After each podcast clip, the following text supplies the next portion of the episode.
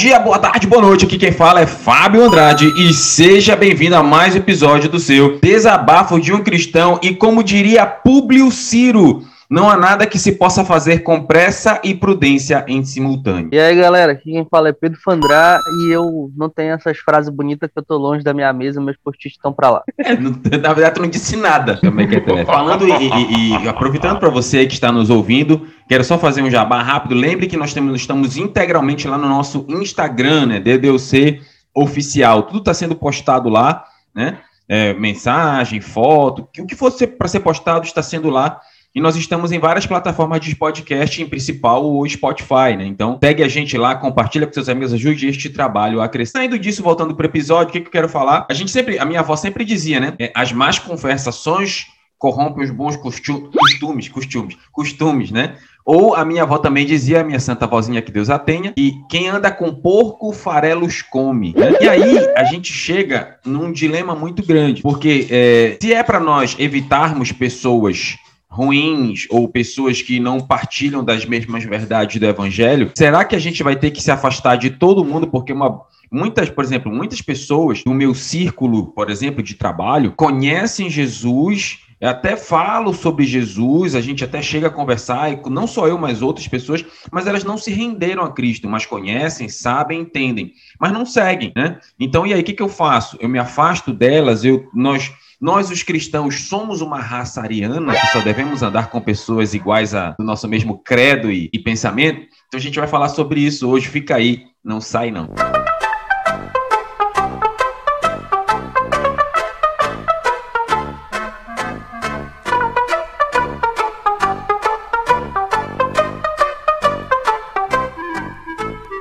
Continuando o que tínhamos abordado anteriormente, a gente fala sobre convivência, né? Então, é, muitas vezes nós convivemos com todo e qualquer tipo de pessoa no nosso dia a dia, cara, no trabalho, na igreja, em todo lugar. A gente convive com pessoas que servem a Deus, com pessoas que não servem a Deus. A gente convive é, é, é com músicas feitas por cristãos e músicas que não foram feitas por cristãos. Nós comemos coisas alimentos que foram feitos por cristãos e comemos alimentos que não foram feitos por cristãos. Então, sempre esse debate de profano e sagrado é algo muito perigoso. Se não me engano, começou com os gregos essa ideia de profano e sagrado. Porque é algo muito perigoso, essa questão da gente dizer que algo é profano, que algo não é de Deus, é sempre problemático. Né? Então, é, ah, ouvir música do mundo é, é de Satanás, né? Então, por exemplo, eu que ouço música clássica, então eu sou demoníaco. Então, é, é, é, é, esses cuidados que a gente tem que ter muito no nosso dia a dia. E esses mesmos cuidados, eles vêm para nossas relações. Eu não sei como é, como é o seu dia a dia no seu trabalho, onde você mora, onde você vive, mas muitas vezes nós convivemos com não cristãos, né?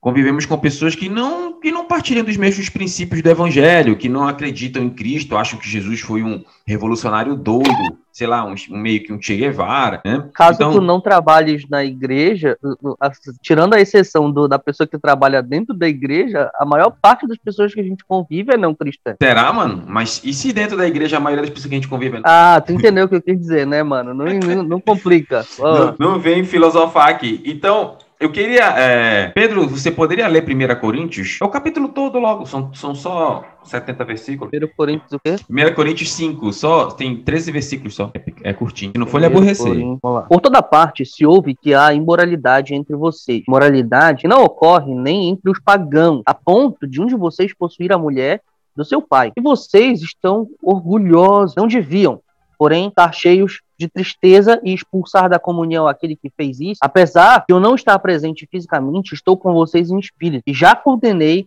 aquele que fez isso como se tivesse presente. Quando vocês estiverem reunidos em nome do Senhor Jesus, estando eu com vocês em espírito, estando presente também, o poder de nosso Senhor Jesus Cristo, entreguem esse homem a Satanás, para que o corpo seja destruído e seu espírito seja salvo no dia do Senhor. O orgulho de vocês não é bom. Vocês não sabem que um pouco de fermento faz toda a massa ficar fermentada, livrem-se do fermento velho para que sejam massa nova fermento, como realmente são. Pois Cristo, nosso Cordeiro Pascal, foi sacrificado. Por isso, celebremos a festa não com o fermento velho, nem com o fermento da maldade, da perversidade, mas com os pães sem fermento, os pães da sinceridade e da verdade. Já disse por carta que vocês não devem associar-se com as pessoas imorais. Com isso, não me refiro aos imorais deste mundo, nem aos avarentos, aos ladrões, aos idólatras. Se assim fosse, vocês precisariam sair deste mundo. Mas agora estou escrevendo que não devem associar-se com qualquer que, dizendo-se irmão,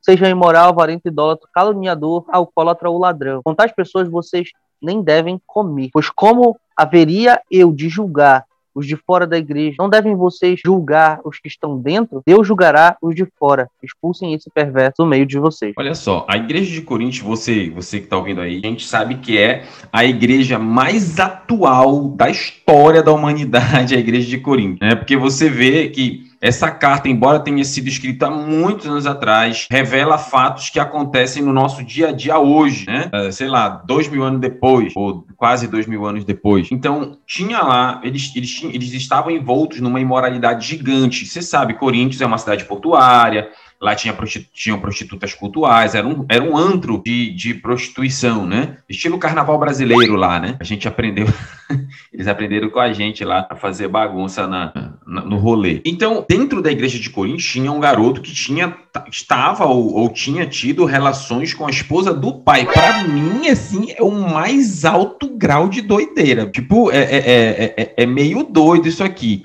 É, é, é, é, foi mais ou menos o que a novela Casos de Família fez, né? O Edu ficou com a Helena, aí depois ficou com a Camila. Primeiro ficou com a mãe, depois com a filha, né? Só que na, na em Corinthians foi, foi, o contrário, né? O cara é a referência da pessoa. Não, pra te ver como eu sou um homem que tem cultura, eu tô citando a novela da Globo. Aí os caras, aí o bonde da lacração vai dizer: Olha, Fábio, cita a novela da Globo. E vocês estão vendo Big Brother, seus mequetré, né? Paulo ficou sabendo que tava rolando toda essa confusão lá e que não tinham tomado nenhuma atitude com um moleque que fez isso. Pô, o cara, o cara teve relações com as com a esposa do pai, bicho. Acho que é com a madrasta, né? Que senão ele teria dito com a sua mãe, né? Aí seria igual o é, Nimrod. É. Seria igual o Nimrod, porque Nimrod teve rolo com a mãe dele, né? Nesse caso, eu acho que era madrasta, porque o Paulo não era muito de suavizar as palavras, não. Então, é. eu, eu, acho que se fosse a mãe dele, teria dito. Ainda mais que era por carta, né? Que Paulo tinha a fama de ser durão por carta e de ser é, molezão na, presencialmente. É o que os coríntios falavam, né? Tanto que Paulo defende a sua reputação aí na carta para os coríntios. Então, Paulo fatalmente falaria de forma clara. Então, ele, teve, uhum. então, ele e, e, Paulo chega até a ser duro. E, eu acho engraçado quando você lê Coríntios, você vê que Paulo ele dá opinião, opiniões pessoais. Ele não se furta em dar opiniões pessoais. Tem, tem momentos em Coríntios que, que ele diz assim: olha, digo eu, não o Senhor, né? É, quando ele fala, por exemplo, sobre casamento, que ele orienta a não casar e tal. Tipo, porque Paulo orienta a não casar? Porque ele estava vendo uma perseguição sobre a igreja, e Paulo diz: Olha, digo eu, não Senhor, quem, quem casa faz bem, quem não casa faz melhor. Aí ele até termina dando uma. Eu, eu também acredito que eu tenho o Espírito de Deus e tal, ele dá uma, uma tapa, né? E Paulo ele chega a se dizer assim: olha, que seja entregue a Satanás. Paulo ele vai lá, lá longe, que seja entregue a Satanás para a destruição do corpo e salvação da alma, né? Então é, é, bem problemático isso, né? É bem problemático. Esse texto ele é bastante complexo assim, de tentar entender o que, que Paulo quis dizer com entrega o corpo a Satanás e para que a, o, o, espírito seja salvo, né? Mas assim, o que, que, eu, o que, que eu consigo entender está sendo dito aqui? É, isso é um texto basicamente que fala sobre moralidade, sobre disciplina eclesiástica, né? Como que a gente deve lidar com as pessoas é, que, não que cometem pecados dentro da igreja, porque todo mundo é, comete, assim, via de regra. Todo mundo erra, né? Todo mundo erra, exatamente. Mas, assim, não com quem comete pecados, mas com quem é impenitente, com pessoas pessoas que não se arrependem, com pessoas que continuam uma vida de pecado, né? E que é, é tem uma imoralidade muito alta, um grau de imoralidade. Moralidade não no sentido é, sexual da palavra, que a gente só usa para isso, né? Mas imoralidade no sentido de não ser moral, né? Uh, então, o que eu vejo nesse texto, em primeiro lugar, é que uh, Paulo provavelmente já tinha considerado aquela pessoa uh, que tinha agido daquela maneira, ter ficado com a com a própria madrasta, ele provavelmente já tinha considerado como expulso da igreja, entendeu? Então, quando ele, quando ele diz é, entrega a Satanás, na minha cabeça ele está dizendo assim, entrega ao mundo, entendeu? Ele não, é, ele, não, ele não é mais parte do corpo da igreja, entendeu?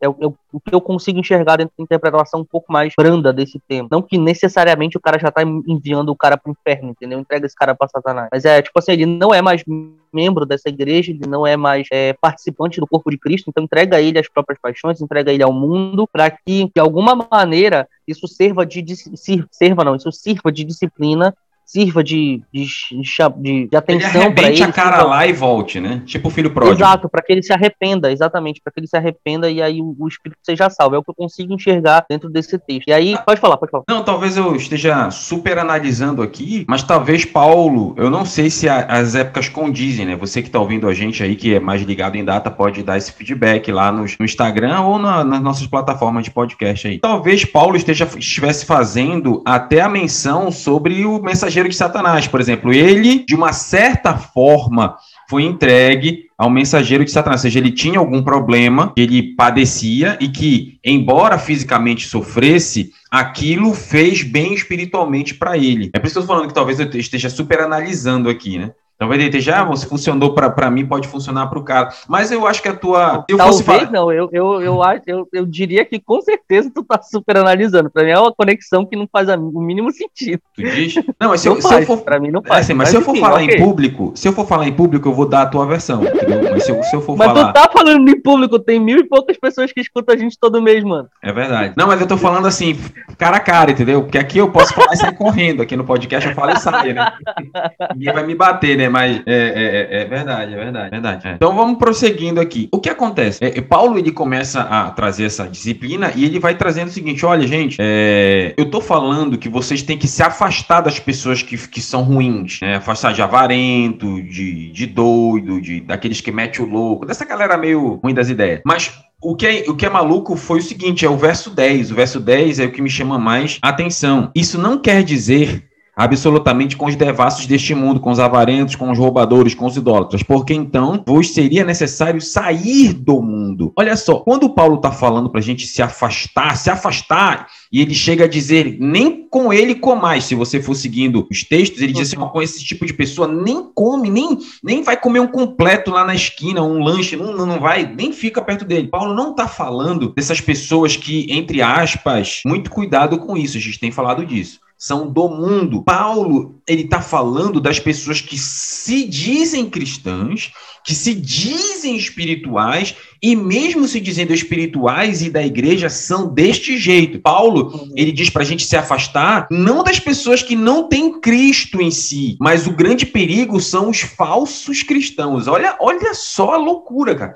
Os falsos irmãos, pessoas que se dizem cristãs, mas são mentirosas, assassinas, fornicadores, sei lá, idólatras, essa galera toda aí. Então, o grande cuidado não é com as pessoas que não têm Cristo, mas são as pessoas que têm, supostamente, têm Cristo. E Paulo até chega a comentar no verso 6, um pouco de fermento leveda toda a massa. Sabe porque muitas vezes a gente vai, quando a gente vai é, é, é, é para um meio onde não, para um meio não cristão, onde tem pessoas que não seguem a Cristo, né? Eu estou tendo muito cuidado para não ficar colocando tipo sagrado e profano aqui. Né? Tu, tu, pisa em ovos demais, eu não tenho medo de falar essas coisas. Não, mas é, eu tenho, eu, eu, o que eu quero não é nem, não tenho não é nem receio. Eu não quero falar algo que possa dar uma, um entendimento errado do que eu quis dizer, entendeu? Tá, essa, cara, eu, vamos lá, deixa eu, deixa eu tentar traduzir. É, a gente tem cristãos e não cristãos, beleza? Vamos começar assim. Tem cristãos e não cristãos. Dentro dos não cristãos, a gente tem pessoas de todo tipo, beleza? Pessoas de todo tipo. Dentro daqueles que são cristãos, a gente tem os cristãos de verdade e os cristãos fingidos, beleza? Tem os Pedros e os Fábio. Mais ou menos isso. Entendi. o que Paulo tá, tá, tá, tá, tá focando aqui, na verdade, é um um eco daquilo que, por exemplo, a gente sempre diz sobre o sermão do monte é para crentes, o sermão do monte é para si, porque quando Paulo diz assim, é, se vocês tivessem que desassociar de, dessas pessoas, dos roubadores, dos, ah, dos idólatras, dos caluniadores tarará, tarará, deste mundo, ou seja, quando ele diz deste mundo, ele está dizendo os não cristãos. Aqueles que não são cristãos, que agem dessa maneira, eles só estão vivendo do jeito que eles são, eles só estão sendo do jeito que são. Por quê? Porque a Bíblia diz que o mundo jaz no maligno, entendeu? Então, a gente, se a gente for tentar se desassociar de todo esse tipo de pessoas só porque eles não são cristãos e aí, por conta disso, ó, eles praticam esse tipo de bando de coisa que o Paulo estava falando, então a gente vai ter que sair do mundo. É simplesmente impossível. Mas, quando a gente chega na igreja, quando a gente chega é, para falar para os cristãos, a gente tem que lembrar o seguinte: que o Sermão do Monte ele é para crentes, ou seja, as ordenanças, as ordenanças da Bíblia, quando eu digo Sermão do Monte, eu estou generalizando, tá? As ordenanças da Bíblia são para nós. Então, se nós que nos dizemos crentes, que nos dizemos cristãos, não vivemos da maneira como a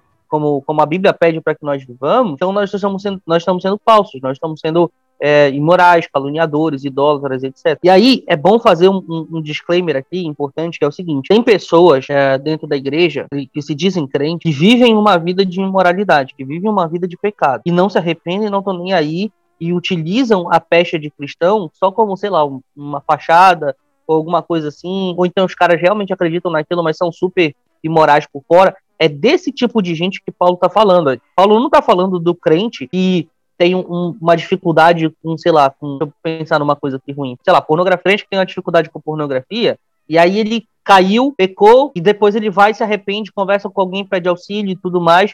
Isso é o crente que, que normal, uma pessoa que peca e que pede perdão e que pede ajuda, entendeu? Mas ele está falando do cara que vive uma vida de pecado, que vive em idolatria, que vive em problema, que vive praticando maus atos que se afastam de Deus, entendeu? É desse cara que, que Paulo está falando. Exatamente. Então é, é, esse cuidado que a gente tem que ter no nosso dia a dia. No nosso dia a dia, é, tá cada vez mais brotando falsos irmãos. Às vezes parece que tem mais falso crente do que crente, né, cara? Parece, né? Também não quer generalizar, mas a grande lição para nós e o grande cuidado que a gente tem que ter é o seguinte: muito cuidado com os falsos cristãos. E aí eu encerro falando as palavras do grande sábio Jesus Cristo, ou Machia né? Não vos enganeis, pelas pelo fruto conhece a árvore. Né? Então, pelos frutos os conhecereis. Então, a gente tem que olhar, observar, ver o fruto que as pessoas dão. E os frutos vão dizer se, essas, se esses cristãos são verdadeiros ou são falsos. Se são verdadeiros, amém, que possamos tê-los em nosso círculo. Se forem cristãos falsos, cristãos é, do engano, que possamos nos afastar deles porque sabemos que um pouco de fermento leva a toda a massa. Aqui quem fala é Fábio Andrade e muito cuidado. Eu ia dizer que quem fala é Fábio Andrade, volta a Rita que eu perdoo a facada. que ridículo. Pô, fiz tudo negócio bacana pra jogar no chão, tudo que eu fiz aí. É, então, galera, é, a gente precisa. Para eu encerrar aqui, eu quero só encerrar com leve raciocínio. É, Jesus, enquanto esteve aqui, na Terra, ele esteve no meio de todos, ele esteve no meio de pecadores, ele, na verdade, estava na maior parte do tempo no meio de pecadores, né? Ele sentava e comia com prostitutas, ele comia com com idólatras, com pecadores, porque ele veio para os doentes, tá? Ele veio para os doentes. Ele veio para aqueles que precisam de remédio. Quando Paulo está falando sobre aquele tipo de pessoa, ele está falando para pessoas que já têm o remédio e decidem jogar o remédio fora, tá? Para pessoas que já têm o remédio e decidem por vontade própria, agir jogando esse remédio no lixo. Assim, não quero. Eu já sei, eu conheço, eu recebi isso e agora eu não quero saber disso. Eu vivo uma vida de pecado. E impenitentemente, sem sentir pecado, sem sentir arrependimento, sem sentir absolutamente nada. Entende? Então é desse tipo de pessoa. Não é dos doentes que precisam de remédio e não sabem onde tem o remédio.